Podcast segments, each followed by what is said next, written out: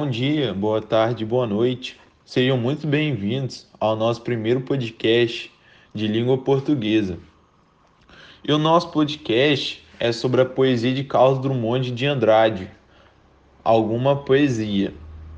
E o nosso grupo é composto por André Lucas Risperi, Lucas de Aguiar e eu, Natan Dazílio.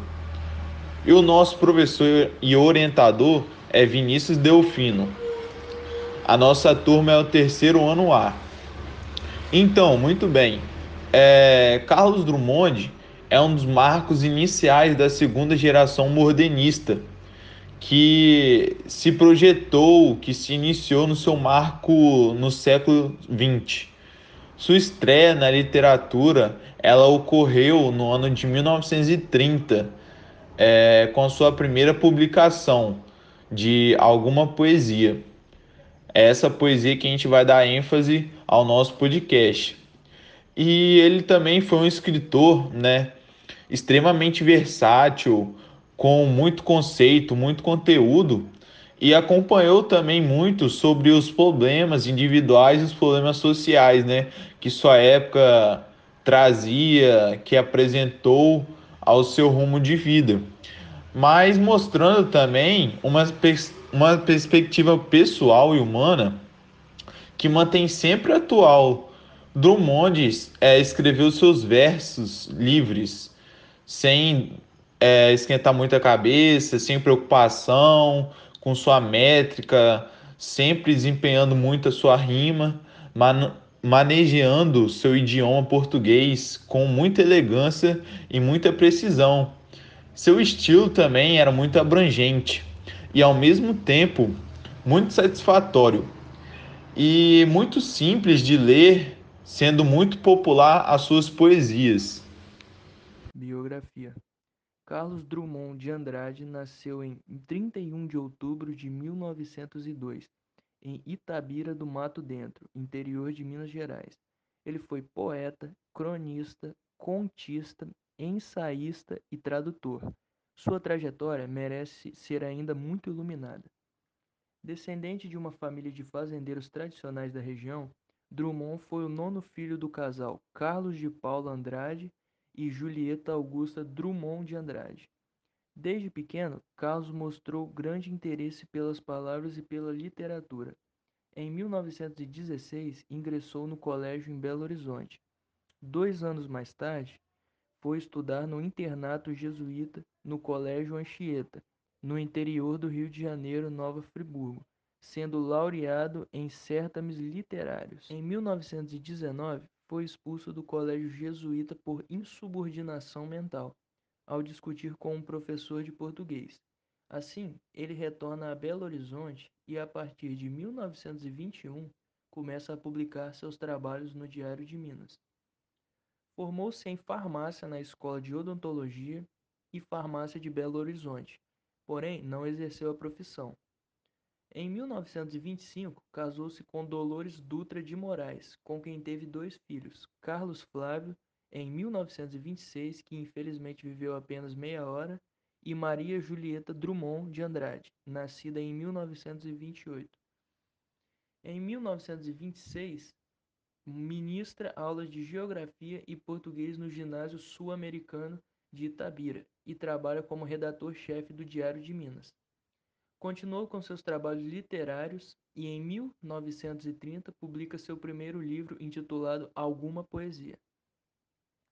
Um de seus grandes poemas mais conhecidos é No Meio do Caminho. Ele foi publicado na revista de Antropofagia de São Paulo em 1928 na época, foi considerado um dos maiores escândalos literários do Brasil. Um dos maiores nomes da poesia brasileira de todos os tempos, Drummond levou uma existência aparentemente modesta e avessa aos holofotes, enquanto burilava uma obra vasta e rigorosa.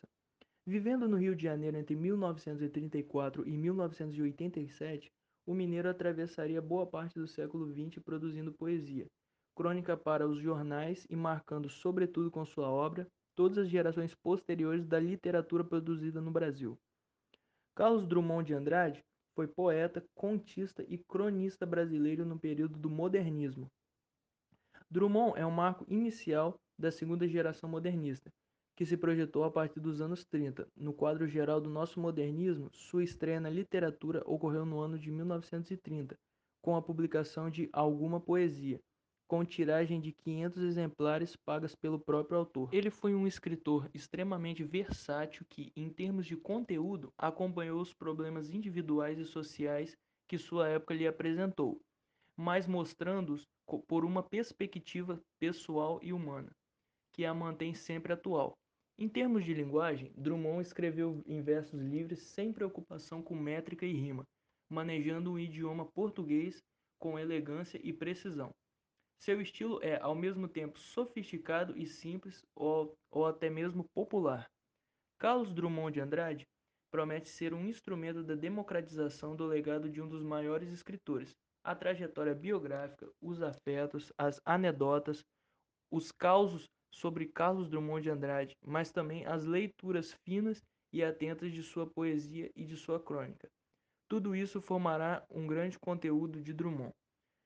Drummond faleceu no dia 17 de agosto de 1987, deixando uma obra literária com mais de 40 títulos, lançados no decorrer de 50 anos de profunda e total dedicação à poesia. Principais obras na poesia: No Meio do Caminho, 1928, Alguma Poesia, 1930, Brejo das Almas, 1934, Sentimento do Mundo, 1940, José, 1942, A Rosa do Povo, de 1945, Claro Enigma, de 1951, Fazendeiro do Ar, de 1954, Lição de Coisas, de 1962, Boi Tempo, de 1968, As Impurezas do Branco, de 1973, Discurso de Primavera e Algumas Sombras, de 1977, é, Corpo, de 1984, Amar se aprende amando, de 1985, O Amor Natural,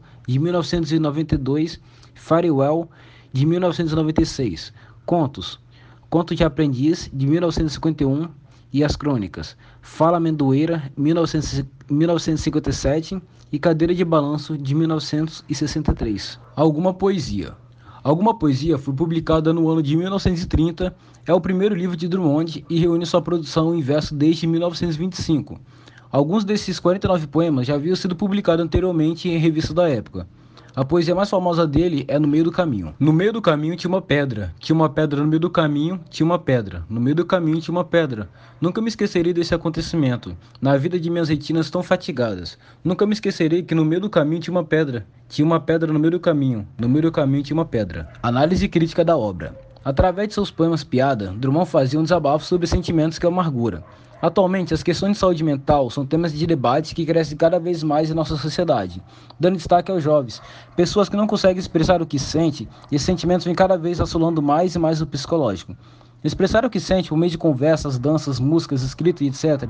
pode ajudar a aliviar cargas mentais e evitar futuras tragédias.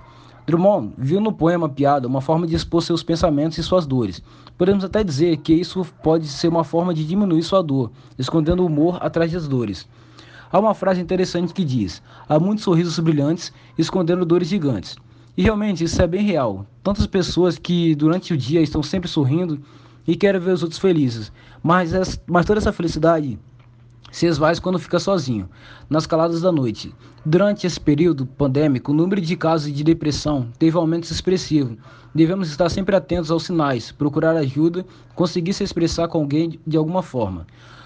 Por mais forte que tentamos ser, não podemos carregar todas as dores sozinhos.